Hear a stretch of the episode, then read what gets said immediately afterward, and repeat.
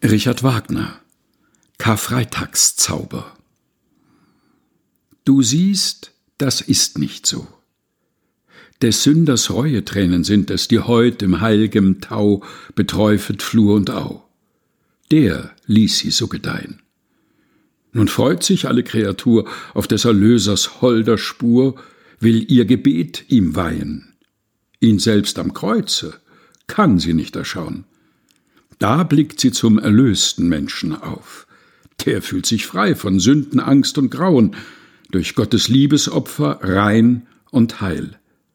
Das merkt nun Halm und Blume auf den Auen, dass heut des Menschen Fuß sie nicht zertritt. Doch wohl wie Gott mit himmlischer Geduld sich sein erbarmt und für ihn litt, der Mensch auch heut in frommer Huld sie schont mit sanftem Schritt. Das dankt dann alle Kreatur, was all da blüht und bald erstirbt, da die entsündigte Natur heut ihren Unschuldstag erwirbt.